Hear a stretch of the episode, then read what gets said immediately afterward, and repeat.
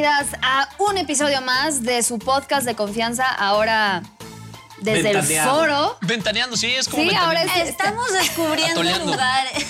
Atoleando. Vamos poco a poco, Atoleando. exacto. Me gusta, me gusta. Estamos eh, pues estrenando formato. Transicionando. Estamos evolucionando. O sea, ya, ya la 4T ya quedó atrás. Ahora esta es la 5T del atole y aquí estamos, por Órale, supuesto. pues está bueno. Estamos aquí para hablar, pues, el tema del momento y la verdad es que no es, no es un tema menor. Creo que incluso, pues, llegó a los titulares del mundo entero, de diversos medios internacionales, nacionales, y sí estamos hablando de la tragedia de Ciudad Juárez. Pero antes, la bienvenida a mis queridos a decirlo, atolinos. ¿Cómo están? Juan Pablo. Delgado. Nina Andrade, ¿cómo estás? Arriaga. Nina la paz sea Andrade. contigo. Un placer, gusto. Hermana, la paz sea con ustedes, mis queridos atolinos. Nina Andrade, por supuesto, Juan Pablo Delgado, Servilleta, Leo Arriaga. Bueno, una segunda presentación nunca está de más y por eso vamos a hablar ahora de, pues sí, de este tema, la verdad, muy delicado y sumamente doloroso. Pero antes, si les parece, vamos a ver esto.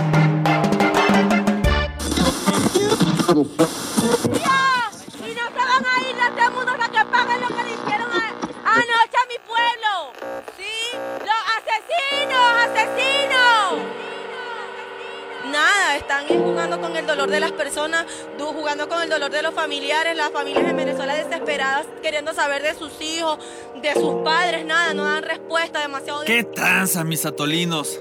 Hoy nos ponemos serios para analizar la tragedia migrante en Ciudad Juárez. Ya han eh, capturado a cinco de los ocho presuntos responsables de este crimen. Pero el gobierno federal insiste en que habrá más órdenes de aprehensión. Tope donde tope. Sí, es que seguro se enteraron que el pasado 27 de marzo un incendio cobró la vida de 39 personas en un centro del Instituto Nacional de Migración allá en la frontera norte. demasiado descaro por parte de ellos, son indolentes. Se están yendo los que estaban de guardia anoche en vez de venir y dar la cara y responder por lo que están haciendo. ¿Dónde está el alcalde? ¿Dónde está el gobernador? Que se supone que tiene que estar aquí dándole la cara a la gente, realmente a los periodistas, dando una respuesta conclusa de lo que realmente pasó anoche y que por qué, sabiendo que cuando nos detienen nos quitan todas las pertenencias, ¿cómo van a explicar que había un encendedor dentro de ahí? ¿Cómo van a explicar esas, esas, esas quemadas negras? Eso significa que hubo combustible. No somos ignorantes, somos personas profesionales y estudiadas. No somos pendejos. Nosotros sabemos qué fue lo que pasó allá adentro, pero ellos se están haciendo de la vista gorda. La cosa no fue menor. 28 migrantes guatemaltecos, 13 hondureños, 13 venezolanos, ¿eh? También 12 salvadoreños, un ecuatoriano y la lista sigue, porque también hay uno más de nacionalidad colombiana. Todos, todos perdieron la vida en una de las tragedias más graves de los últimos años. En este espacio le estábamos dando la primicia de esa tragedia. Pero además, hay un video, un video que ha circulado por el mundo, donde se muestra que los oficiales de esa estación, los oficiales de ese centro de detención de migración, no hicieron nada. No hicieron nada por salvar la vida de los migrantes. Al parecer, hay detenidos por esta tragedia. Al respecto, la secretaria de Seguridad y Protección Ciudadana Rosa Isela Rodríguez señaló que ya se tienen identificadas a ocho personas como probables responsables de lo sucedido. Pa' su mecha, ¿eh? Se concedieron seis órdenes de aprehensión en contra de tres funcionarios del INAMI, dos policías de seguridad privada y, una, y la persona que inició el incendio. Órdenes que se solicitaron por el delito de homicidio así, doloso, así como por condolo eventual y de- eh, por el delito de lesiones. se van a deslindar responsabilidades sin importar quién sea. Repito, no habrá impunidad. Pero oiga, hay nomás como dice mi compa Villalbazo. ¿Quién chingados tiene la culpa en este desmadre? ¿Quién mató a los migrantes? Y seguro me van a contestar. No chingues Villalbazo, ¿cómo que quién mató a los migrantes? Si los migrantes murieron en un motín que terminó en un incendio en eh, oficinas de detención del Instituto Nacional de Migración. Pero no, creo que la pregunta nos podría llevar a la reflexión. Y si les digo, ¿quién mató a los migrantes? Podríamos irnos a sus países de origen. ¿Los mató esa condición social de la que escapan?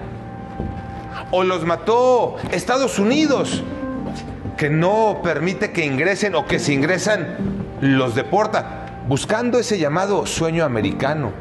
O los mató México, en esas oficinas del Instituto Nacional de Migración, donde les metieron todo el miedo del mundo porque les dijeron que los iban a deportar. Y ellos en su desesperación trataron de abrir una puerta que tenía candado. ¿Quién mató a los migrantes? ¿Los mata una realidad social o los mata ese incendio en esas oficinas del Instituto Nacional de Migración? Ah, a pesar de que la tragedia estaba frente a sus ojos. La decisión de en lugar de salvar las vidas no fueron capaces de abrir una reja. Entonces, es algo que estará en las investigaciones, como dijo la fiscal, ¿quién no permitió la salida de estas personas? Pero no se me achicopalen mis atolinos. Y antes de que se vayan a apedrear el rancho del Instituto de Migración allí en Ciudad Juárez, mejor vámonos con los analistas del atole para que nos ayuden a descifrar esta catástrofe que sí manchó las banderas de varias naciones en Latinoamérica. Solamente porque somos migrantes, piensan que no tenemos derechos, así como tenemos deberes, también tenemos derechos. No, no se pueden ir y, tapar un- una cosa con otra, o sea, es algo ilógico.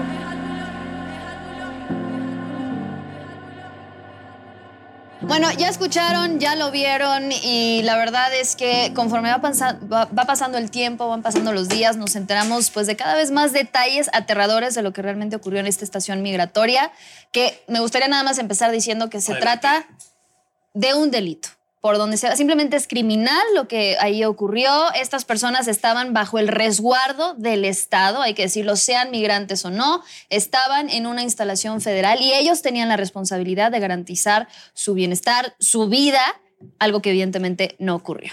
Era algo que tenía que pasar tarde o temprano. La neta, porque a ver, ¿Tenía o, o iba a pasar? bueno, Sí, no tenía que por pasar. la manera Por en la que el gobierno mexicano está llevando a cabo la política migratoria actual, esto era una pinche bomba de tiempo, la verdad. Porque están llegando cientos de miles de migrantes que cada semana, cada mes, cada año, lo que quieran ponerlo, y no existe ni la infraestructura ni la voluntad del gobierno, pongámoslo claro, tú, ni el sentido para común, atender, ¿eh? ni el sentido común, para atenderlos de manera bien. Alguien dijo, no sé si la iglesia o así, dijo, "Eh, a ver, esos no son albergues, son prisiones. Entonces, tienes a miles de migrantes atestados en estos lugares sin ventilación, sin sanidad, sin agua y etcétera. Que se te pongan así la gente punk, que de una manera, con una acción desesperada, empiecen a quemar chingaderas para protestar y luego que, bueno, se salió de control y ahí están las consecuencias. Pero para mí esto era una pinche bomba de tiempo. Pero más que una protesta, lo que querían era zafarse de ahí, ¿no? A ver, aquí en México necesitas un permiso.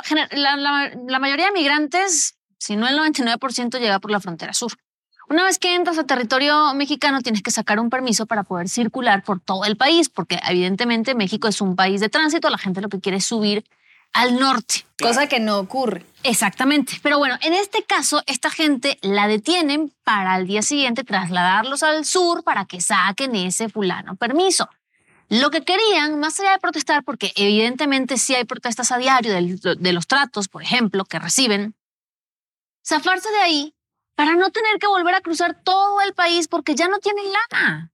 Ya lo habían hecho. Sí, exacto. Entonces, es ya le pagaron al pollero. sur, Ya se los chingaron los narcos, Claro, ya claro. les robaron, ya violaron a No, muchas no, a ver, mujeres. la, luego- la- la ruta migrante sin duda es, es un acto de riesgo de valor y además que muy pocos y es, es- o sea, terminan en condiciones precarias, completamente inhumanas y no necesariamente por los narcos ni, ni por, este, por los lugares a donde llegan, sino por los mismos albergues que no les dan las condiciones, deja tú necesarias mínimas para sobreexistir y poder ser Sí. medianamente hum- eh, humanos. O sea, así de sencillo. Pero yo también quiero abordar esta, esta óptica porque es muy interesante cómo una vez más se retrata de cuerpo entero la falta de, eh, de responsabilidad del, del- del gobierno. les valió madre que se empezaron a echar la culpa. Porque, porque si estamos hablando de tragedias, cuando hablamos de tragedias nacionales, siempre queremos buscar algún enemigo en común, alguien que pues tenga la completa responsabilidad. Si estamos hablando de la guardería ABC, si estamos hablando de lo que pasó con los 43 de Ayotzinapa y demás. Y ahí siempre, claro, el gobierno actual, eh, pues sí está bueno para decir, bueno, pues es que fue el Estado y, y demás. Ahora, ¿qué está pasando? Se reparten responsabilidades. Digo, tampoco es así como pretends to be shocked. O sea, no, no, no fue algo así como de.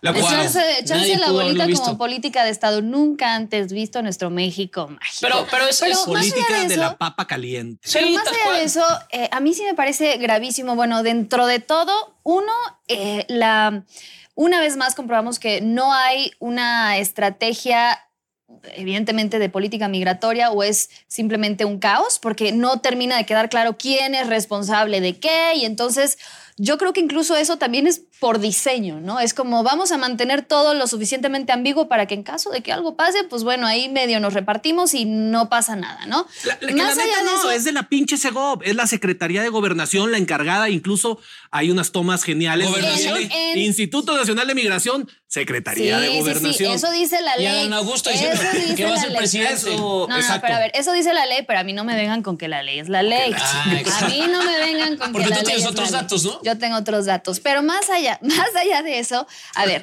una vez que está la crisis, luego viene la segunda crisis, que es una ausencia total de rendición de cuentas. No hay una estrategia de comunicación y no solo eso, me parece aún más grave que el mismo día que nos enteramos y nos amanecimos con el conocimiento de estos hechos, eh, el Ejecutivo pueda salir a ocupar los micrófonos a nivel nacional y dar información que ahora sabemos simplemente no era cierta.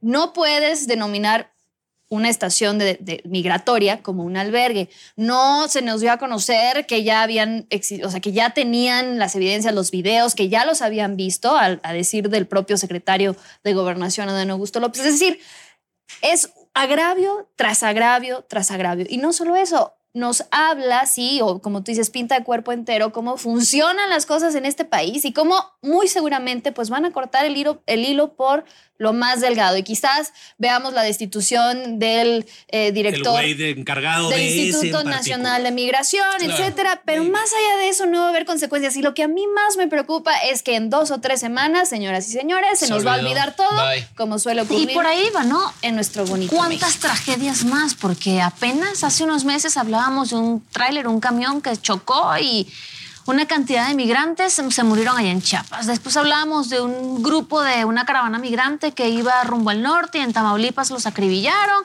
y después los policías los prendieron en fuego y hoy estamos hablando de que entonces en el en un este, una sede de un Instituto Nacional de Migración, pues entonces los dejan quemar porque el video es evidente, todos lo vimos, ahí está, el hombre da media vuelta y los deja. Y se hace bien No les abre brutal, la puerta. A mí e lo que me impacta es la tranquilidad con la que se pasean estos sujetos. O sea, también es, ¿qué nos está pasando? Ya ¿Dónde está deja tú de lado el cargo. Supongamos, deja tú de lado que es un agente migratorio. Es un ser humano que se da la media vuelta y deja a otro encerrado cuando sabe que ya hay un fuego que Mira, se inició. Está Entonces, pateando la puerta, está diciendo, por favor, o sea, déjenme. entonces salir", o sea, imagínate lo, lo- lo inhumano, lo... brutal, sí es. Es que mira, cualquier título que le pongamos ahorita es completamente válido. Lo que le pongas, indignante, inhumano, insensible, eh, lejos, lo que sea, es absolutamente válido. Y entonces sí me preocupa, que eh, coincido contigo, la semana que viene, dentro de dos, estaremos hablando de otra tragedia migrante por la falta de políticas que hay. Falta de asumir responsabilidades y yo me quiero de verdad, yo quiero, yo quiero decirles esto porque se tiene que explicar con peras y manzanas, porque por ahí va a haber seguramente gente que va a defender a capa y espada, pero ¿cómo es posible? Si yo no vi a López Obrador que estaba cerrando la puerta, yo no vi a Dan Augusto allá afuera diciéndoles que no. Pero muchachos, vamos a entenderlo con peras y manzanas, porque para algunas personas así es como se tiene que entender este tipo de situaciones. Fue en una dependencia federal, con las letras que tú dices, gobernación ahí. Sí, sí, sí. Los encargados son personas que trabajan en el gobierno federal. Nosotros les pagamos con nuestros impuestos. Y los responsables también son personas, los responsables directos, pues las personas que se paseaban ahí, son personas que trabajan en el gobierno federal. Si a ustedes les preguntan, oye, pero entonces fue el Estado o no fue el Estado, esto es una gran definición de fue el maldito Estado, tal cual. Te la compro. Y sabes que Claro. hay muchísima gente, me preocupa muchísimo que leo una cantidad de comentarios de gente diciendo es que los migrantes prendieron fuego, es que ellos se lo buscaron, es que a México llega un montón de gente. A ver, Revictimizar. fue el país el que dijo, yo sí me voy a convertir en el muro que tanto quería Donald Trump, ¿no? Y al mismo tiempo México dijo, yo soy el país que juego". les abro los brazos. Claro. Porque les vamos a dar visas, trabajos, van a estar ahí talando los árboles maderables y frutales, van a estar viviendo, les vamos a dar todos los derechos a estos migrantes. Entonces, Ahora te tienes que hacer cargo de ellos y te tienes que hacer cargo de ellos basado en los derechos humanos, con todas las de la ley, que aquí claramente no, pues para nosotros son casi que fantasmas, cifras, estadísticas. Tanto y Donald demás. Trump como Joe Biden dejaron en manos de México ese tema migratorio y nosotros aceptamos, entramos al juego. Claro, Y si se acepta, se asume, tal cual. día tras día escuchamos cómo pues anuncian toda clase de, de acuerdos, ¿no? Hace apenas unos meses llegaron a un nuevo acuerdo con Estados Unidos de sí, no, nosotros vamos a recibir 30 mil migrantes adicionales al mes y se dice fácil, pero no, si no tienes las condiciones, si no tienes los recursos, si no tienes al personal capacitado, evidentemente esto se va a salir de control. Ayer, o mejor dicho, primero ocurrió en Ciudad Juárez, pero el día de mañana puede ocurrir en cualquiera de las otras estaciones migratorias a lo largo y ancho del país. Y no solo eso, a ver, simplemente tomemos la definición, como decías Leo, ahora sí que básica de lo que ocurrió. Sí, se trata de, de- de una agresión, de un crimen, en este caso del Estado, pero que ya traspasó nuestras fronteras. Es decir, hay otros países, hay otros ciudadanos, otras nacionalidades involucradas y eso, señoras y señores, en el derecho internacional se conoce como crimen de lesa humanidad. Chingale. Y ahí es donde O sea, la Pedos comunidad- con los de arriba, pedos con los de abajo. La comunidad internacional tendría que Somos en la caca verdad de un sándwich de caca. ejercer presión y en verdad estarían, tendrían que estar todos los gobiernos centroamericanos montados e indignados en una defensa de sus ciudadanos, pero cosa que tampoco va a ocurrir. No, Ojo, ¿por qué? Porque es todos en, este, en ese sentido, todos son cómplices. Todos son cómplices de esta tragedia humanitaria, porque eso es, se trata de una crisis humanitaria que ha atravesado a nuestro país, nuestro territorio, y que nadie, absolutamente nadie se quiere hacer. Pero ¿sabes cuál es la cosa? Precisamente es una crisis humanitaria que también nosotros como sociedad no queremos tener en el radar. Si son miles de personas las que están atoradas en estas ciudades fronterizas, incapaces de poder pasar a Estados Unidos porque ya Joe Biden dijo, a ver, ya, ya, la chingada, señores. Aquí se va a hacer de manera ordenada, nada de caravanas, nada de permisos gratis, no, vamos a hacerlo de manera bastante selectiva aparte. Entonces tienes a estas miles de personas que se están topando contra un pinche muro que es la frontera y la verdad es que nadie se pone a pensar quiénes son, dónde están, de qué chingados están viviendo, dónde cargan su celular, dónde van al baño, dónde duermen, qué comen, cómo está su situación. A todo mundo, la neta, nos vale madre. Hace muy poco, Carolina Rocha, una eh, periodista aquí de, de Azteca Noticias, hizo un gran reportaje allá en Tamaulipas, si no me equivoco, y fue y se metió a la casa, entre comillas, de una familia venezolana y platicó con ellos, nombres, apellidos, número de hijos y todo. Entonces te das cuenta y dices, cabrón, están viviendo 15 personas en un cuchitril del no sé tamaño en de qué este ciudad estudio. vives tú entonces, porque tú sales a la esquina y ahí están. No, sí, claro. Y vas a cualquier calle y ahí están. ¿Y qué comen? Lo, que, lo poco que les puede dar la gente. O sea, ahí están. Cada vez es más evidente en cualquier calle que transites, por lo menos en la Ciudad de México. Y los, Sí, en Monterrey es lo ¿Ustedes mismo. no lo en ven? Monterrey es lo mismo. Ahí lo están los haitianos, ahí están los guatemaltecos. Sí, y Y a ver, y regresemos al caso. Pero los vemos en individuales, no como. Ah, Pero son miles, cientos de miles Sí, pues claro. regados en la frontera. Pero es que, a ver, regresemos incluso a este caso en particular. O sea, ¿cuál es la lógica? Intento en verdad entender. ¿Cuál es la lógica de que si tú detienes a un grupo de migrantes en un punto del territorio, cuál es la lógica de los voy a trasladar hasta el otro lado del país? gastando recursos, etcétera, eh, tiempo, para darles un permiso y ahí sí regularizarlos. Porque ni siquiera es que los vayan a deportar, ¿no? Es que los ningún al sur. sentido. Y es lo mismo Sí, que una- veíamos con el caso de esta mujer también migrante que pues eh, perdió a sus tres hijas durante casi un mes, estuvo separada de ellos por la burocracia, la maldita burocracia. Entonces sí, claro, la lógica, y eso es lo más impactante, claro, es lo más lógico del mundo en lugar de en, en- en este punto en donde te encuentras, ¿no? En la frontera norte, en este centro migratorio, ahí voy a buscar la manera de regularizar tu estatus. No, te tengo que mandar a la frontera. ¿Por?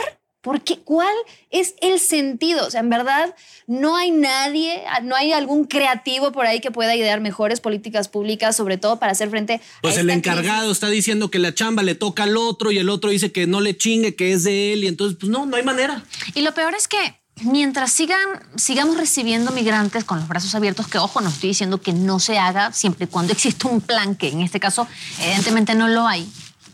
Seguirá llegando y llegando y llegando gente. 2022 fue un año récord en número de migrantes. Recibimos 44% más migrantes que los No, que hombre. llegaron en 2021. Esa gente sigue por ahí. Entonces, ¿qué mi pregunta es, ¿qué aprendimos en 2022 para no replicarlo en 2023, porque evidentemente el año pasado vivimos un drama migrante. No aprendimos un carajo. Es que porque ¿quién- sigue pasando exactamente lo mismo. No hay ¿Quién en su sano juicio etcétera, también? etcétera. Voy a, voy a ser muy cínico, pero ¿quién en su sano juicio del gobierno federal va a levantar la mano y decir, miren, tengo aspiraciones presidenciales, pero aún así yo me aviento la chamba migratoria, güey. Yo pongo mi cara, respondo ante accidentes o tragedias como es absolutamente nadie. Lo mismo le pasó a la señora Kamala Harris en Estados Unidos. Le dieron la chambota de la migración hasta que sus asesores le dijeron, morra, hazte bastante güey y mándalo a la fregada porque te va a arruinar tu carrera. Eso en lógica política. El problema es que estamos hablando de vidas humanas que ya el Estado ya se hizo, se hizo güey, ya se desentendió. Claro, que se ayuden Además, solas. Estamos hablando de dos Se rasquen personas, solos. Dos personas que son completamente presidenciables y que además están ligados enteramente. O sea, estamos hablando del secretario de Relaciones Exteriores Chelito. y el secretario de Gobernación. Que el secretario de Gobernación va en un tercero muy chafa, ¿no? A menos que rebarse por la derecha, pero eso tal vez lo va a ver. Yo me pregunto si los que están ahí encerrados estarán a gusto Exactamente. en esas instalaciones. Yo creo, yo, yo creo que. yo creo Ahora, que- por ejemplo, Demasiado pronto, demasiado pronto, Juan Pablo. Oye, pero, pero, a ver, eh, y, y qué- y qué bueno que se está platicando esto porque ya le estamos dando muchas vueltas y yo quiero preguntarles algo de verdad y dejarlo sobre la mesa, que cada uno me, me diga qué es lo que piensa de esto, pero esto específicamente, porque ya sabemos que ellos no van a decir fue nuestra responsabilidad, ya no va a pasar eso, pero esto cómo le va a afectar al gobierno federal a mediano y largo plazo. Y mediano estoy hablando de las elecciones del próximo año. Bueno, a ver, yo creo que hay varias, varias aristas. Por un lado, eh, podemos esperar quizás un golpe ¿no? en, en- en los niveles de aprobación, que es como lo, por lo general como el primer termómetro que vemos. Ocurrió en otras ocasiones eh, cuando pues ha, cuando ha habido como ciertos momentos álgidos, Ah, ¿no? Este Culiacanazo, etcétera. Este tipo de situaciones como extremas que como que sacuden la opinión pública, entonces, pero es muy ligero, ¿no? Eso en cuanto quizás a niveles de aprobación del presidente Andrés Manuel López Obrador, que ojo, no es lo mismo eso que eh, las otras políticas, porque sabemos que siempre hay como un desfase entre los niveles de aprobación del presidente y eh, las, eh, las cifras en cuanto a sus políticas en materia de seguridad, etcétera. Entonces, yo creo que ese va a ser el primer termómetro, hay que estar muy pendientes de lo que ocurra, pero más allá de eso, eh, la realidad es que yo no creo que ocurra absolutamente nada. Yo creo que van a alargar quizás lo más posible las investigaciones y entonces vamos a estar a la espera de que si los peritajes, de que si no sé Sí, qué, no sé cuánto, y quizás veamos la remoción del encargado del Instituto Nacional de Migración y párale de contar. No va a haber una consecuencia más allá y si a esto le sumamos ya el, el- el- el- el- ahora sí que el elefante en la habitación, y ya lo mencionabas hace un momento Juan Pablo, y me encanta porque sí, hay un personaje clave en esta historia que nadie ha mencionado y es Estados Unidos. Por eso están tan calladitos y tan, ¿no? Así se ven más bonitos de- desde la Casa Blanca, porque este desastre ellos también lo provocaron y son directamente responsables. ¿Por qué? Porque sus políticas migratorias son igual o peor, o es decir, igual de caóticas, nadie entiende nada, eh, eh, le están apostando a, mejor que ahí aguántenlos en la frontera, nosotros nos hacemos de la vista gorda y alargamos sus procesos en lugar de darle salida a las solicitudes de asilo para los que sí eh, lo- lo ameriten, etcétera. Y no, es simplemente patear el balón, patear el balón y apostarle a que, pues, ahora sí que México del futuro lo, lo- lo resuelva eh, y, Sí, sí, sí. Pero ya lo decías tú también, Lucy. Está bien, no apareció Estados Unidos, pero no apareció Venezuela, no apareció Honduras, no apareció El Salvador. Y ya lo decías, no ahí, van a aparecer. Bueno, para decir que se murieron 28 Y guatemaltecos y hasta de- ahí, de porque ellos también son el parte de eso, ¿no? ¿Dónde está la ONU? No hay, sí. Además de que salió por allá a decir, tienen que llegar hasta las últimas consecuencias. ¿Dónde está la ONU? Sí, es una tragedia completamente brutal. O sea, ya lo decíamos y de verdad que estas imágenes las vamos a seguir viendo probablemente todo el año. Esta tragedia es difícil recuperarse como gobierno federal y como, como país y demás porque por, por la condición tan inhumana que sucedió, pues. O sea, no estamos hablando de... Pero no, ahorita preguntaba sobre consecuencias, Leo, lo que dice Lucy. Ninguna. No, va a tener consecuencias políticas para absolutamente nadie, porque falta que salga el presidente en la mañanera y diga, Adán Augusto es un buen hombre. Ya, carpetazo, ya, como dicen, que rueden dos, tres cabezas. Sí, porque ellos ya no son como, como los, los Eso no es como lo de Eso es muy del PRI. eso Nada que ver.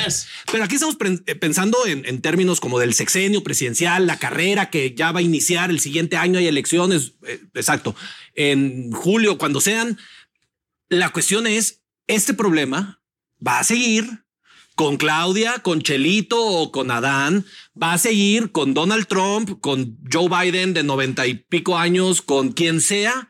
Esto no va a terminar. Cada vez, de hecho, creo que va a empeorar más y más. Y aquí no estamos invirtiendo en infraestructura, invirtiendo en estos procesos, que hay un plan, que hay una estrategia. Nos vale madre. Pero entonces a ahora, todo, a ver. mundo nos- a todo mundo le vale madre. Pero entonces, a ver, sí, está bien. México es al que le toca invertir, México es al que le toca poner la infraestructura, poner las y políticas. pon tú que hagas un pacto con los gringos, que nos den lana y así algún plan integral Bueno, estratégico. pero es que nunca van a sentar a un Nicolás Maduro a, a re- a pedirle que rinda cuentas por el No, flujo migratorio. sí, No van a hacer- no, a ver, un Nayib Bukele, ¿no? Que está muy bueno para tuitear y que los índices de, de- de criminalidad están en cero. No, pues está muy bien. ¿Y qué tal? ¿Y, su- y tus migrantes? ¿Y, dó- ¿Y por qué siguen, no? Huyendo de estas condiciones simplemente, pues que no les permiten vivir. y así cada uno, ¿no? De los mandatarios. Y por supuesto que también Sí. el mexicano. Incluso eh, nosotros entrevistamos eh, recientemente a Tonatiu Guillén, ex comisionado de- del Instituto Nacional de Migración,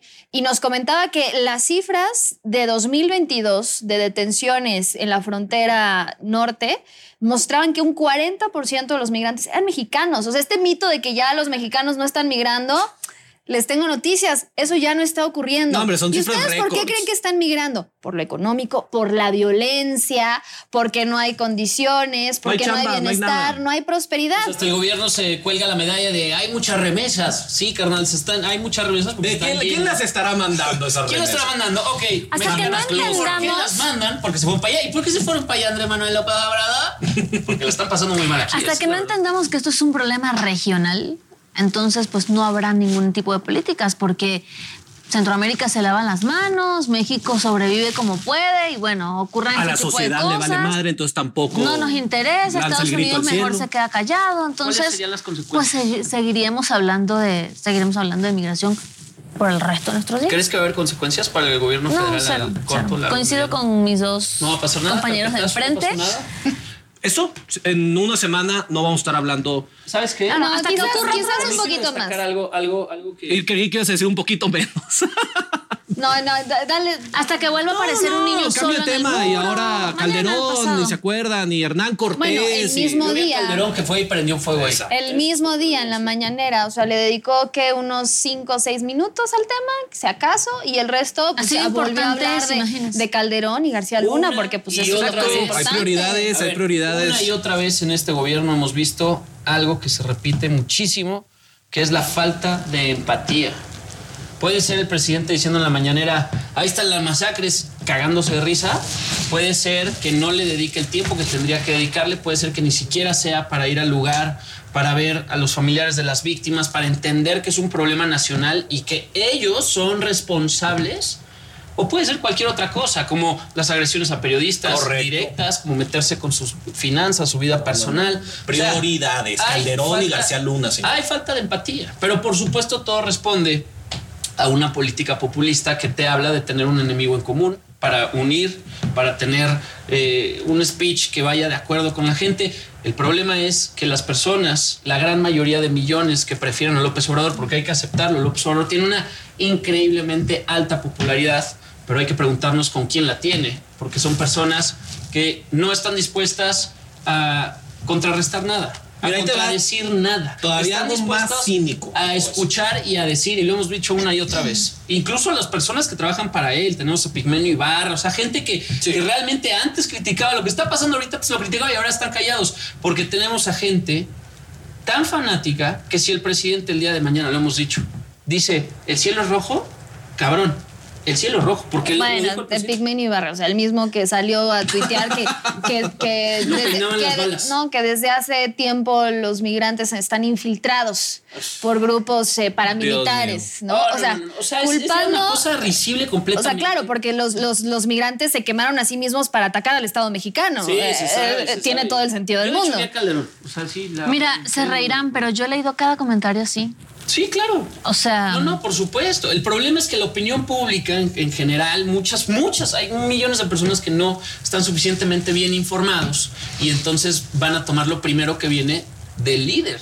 Imagínate lo precario. Totalmente de acuerdo. ¿Qué horas son las que usted diga, señor presidente? En fin. Yo nada más diría, concluyo con esto. Si los, si las personas que trágicamente murieron en este pinche albergue de la fregada no hubieran sido guatemaltecos. Que no es albergue. Bueno, exacto. Sí, sí, sí, como lo quieran llamar. Digo, nada más Este pinche no centro de detención migrantes. no centro de detención para migrantes. No hubieran sido guatemaltecos, sino hubieran sido migrantes cubanos. Yo creo que, yo creo, ahora sí, que otro pinche gallo estaría cantando. Porque ahí sí sería, hermano, Díaz Canel, la tragedia que azota América Latina y etcétera y demás. Entre populistas se llevan muy bien, hermano. Exacto. Hasta en los perros hay clases. Exacto. Bueno, pero nos arrancamos entonces con nuestra dosis de atole. Dosis de atole. Si les parece, querida Nina.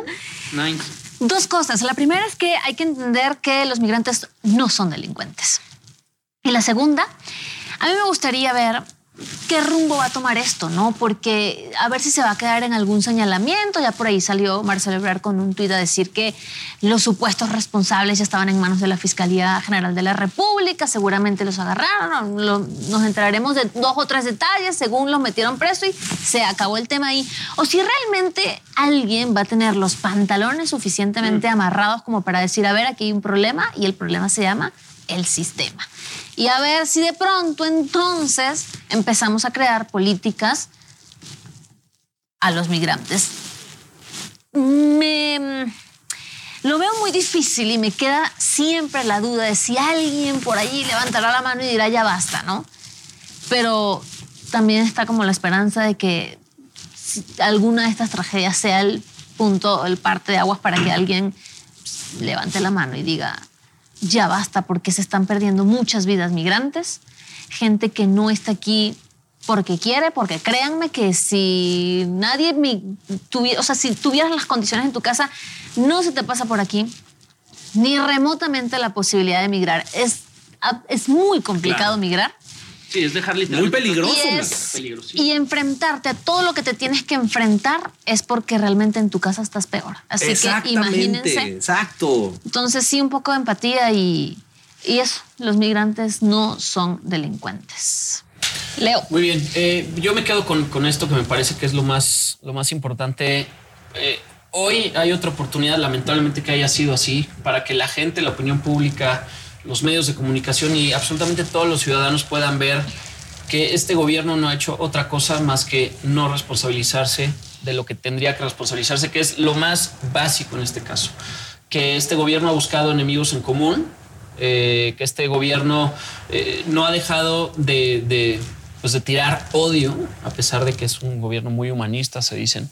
Y justamente este tipo de cosas, porque es en las grandes tragedias donde se demuestra la entereza de un gobierno o la bajeza, bueno, pues a mí me parece que ustedes juzguen.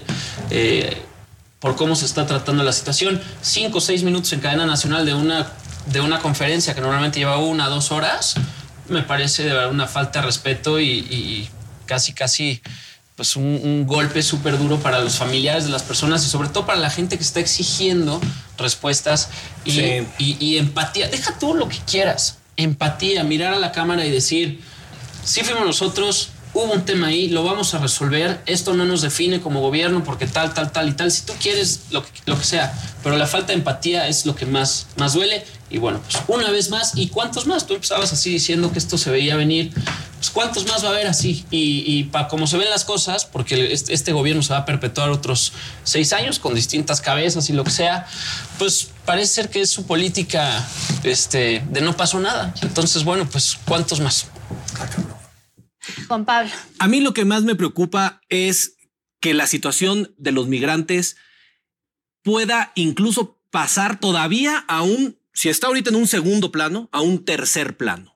Porque vienen las elecciones y como hablábamos justamente en términos estrictamente políticos, nadie quiere la papa caliente que es el tema de la migración. A quien le toque y le toque hablar de ese tema va a salir perdiendo. Entonces, este tipo de cosas yo creo que no solo van a seguir pasando, sino que cada vez se van a empeorar más porque cada vez le van a poner menos atención. Nadie quiere el tema migrante, nadie se quiere responsabilizar. ¿Por qué? Porque estamos en épocas de campañas presidenciales y hay una prioridad sentarse en la pinche silla de Palacio Nacional y que los migrantes, hey, señores, se chingan, güey, o se joden. La ley de Herodes les tocó. Uf, qué duro. Pero sí, yo creo que hasta que no, no, no este, promuevan una ley donde los migrantes puedan votar, nadie va a importarle absolutamente nada lo que ocurra con ellos.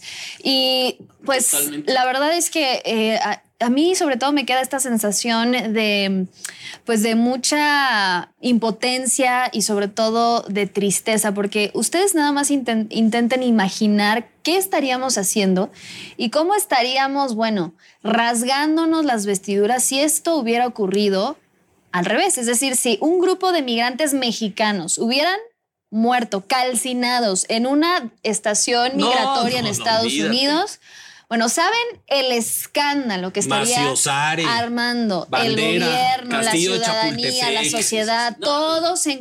Y con justa razón, porque claro, es simplemente inhumano lo que ocurrió. O sea, nos recuerda los peores crímenes en la historia de la humanidad que se puedan imaginar. Y, y ese es el nivel, eh, pues, de, de- de- de indignación que tendríamos que tener todos y de exigencia hacia las autoridades para que sí se dé con los responsables, se lleguen hasta las últimas consecuencias, pero que sobre todo no se repita y que ya pongan orden en nuestras fronteras de una vez por todas, porque el día de mañana puede ocurrir otra tragedia distinta, pero l- la realidad es que no hay condiciones, no hay voluntad política, no hay recursos que alcancen y sí, también sentar en el banquillo a los mandatarios de todos esos gobiernos Así centroamericanos Por favor.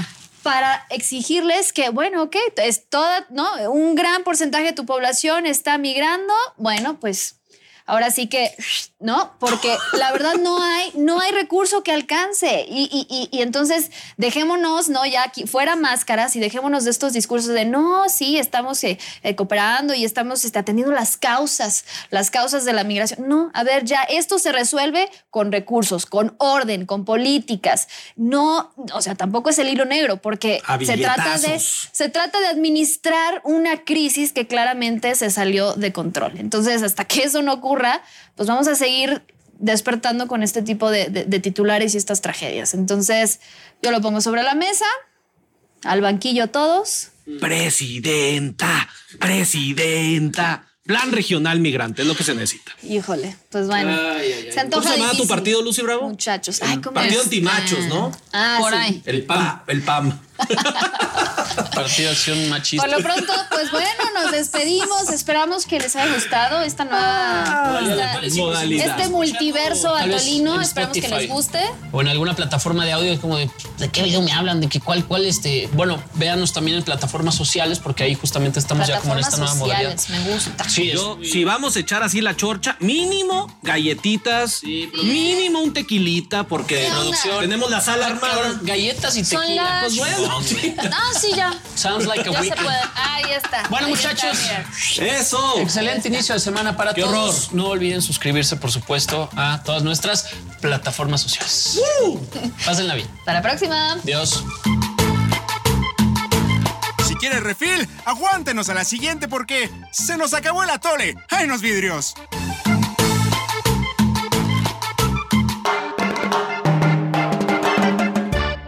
Somos líderes en información digital. Somos multiplataforma. Somos Fuerza Informativa Azteca.